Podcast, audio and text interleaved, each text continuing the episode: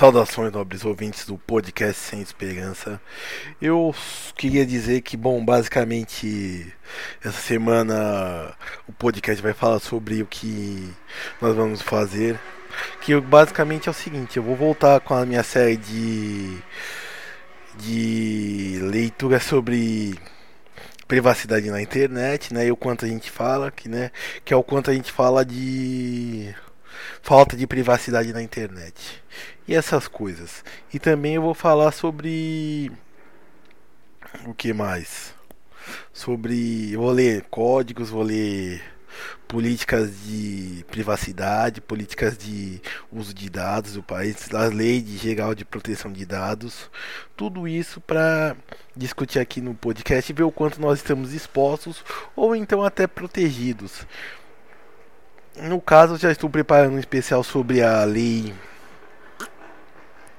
geral de Lei Geral de Proteção de Dados brasileira, né, que entrou em vigor ano passado, mas está sendo rediscutida, que está sendo usada para proteger os nossos dados atualmente.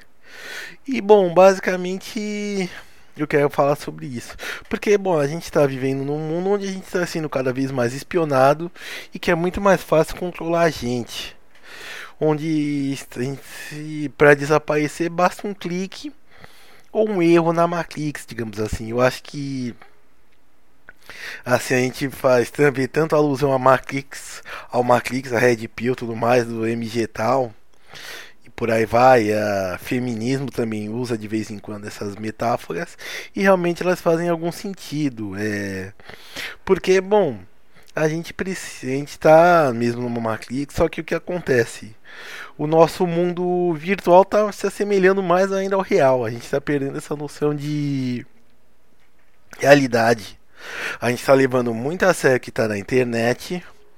E também o que acontece a gente está se perdendo, a gente está tá muito imiscuído, está muito, muito penetrado já o mundo virtual no mundo real, além de certas coisas que, bom, basicamente sem internet é impossível viver, você vai estar preso numa toca. Então o que acontece? Eu vou voltar a mostrar o quanto a gente vai estar exposto nesse mundo. Então vou ler do Google, vou ler do Facebook, vou ler do Twitter, da Apple, de todas as organiza grandes organizações que estiverem movidas na internet, tiverem essa política de privacidade em inglês ou em português. E nisso a gente vai discutir. E bom, basicamente a gente também vai com essa recomendação de quais bancos têm uma política de também eu vou fazer sobre bancos que tem uma política de privacidade melhor, mais mais amistosa. E também eu vou fazer sobre sobre sites que ocultam e também como def se defender dessa sua privacidade na internet. Porque como eu disse, a gente está exposto e para cancelar a gente basta um clique. Às vezes esse clique nem é feito dado por um humano, é dado por um robô.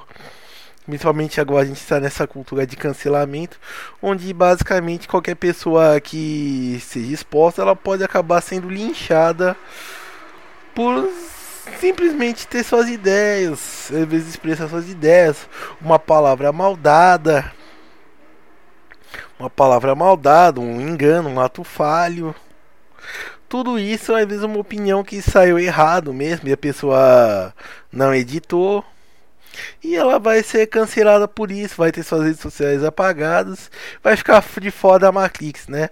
Vai se tornar, digamos assim, um ser que vai estar na periferia do mundo.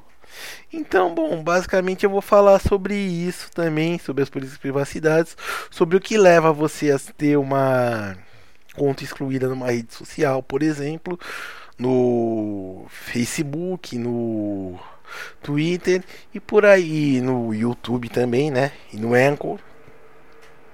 E nisso nós discutimos qual vai ser a punição para isso, certo?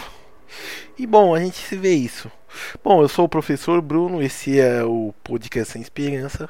Para entrar em contato comigo, pode ser pelo Twitter, arroba profbruno 3 ou então pelos comentários no YouTube, certo?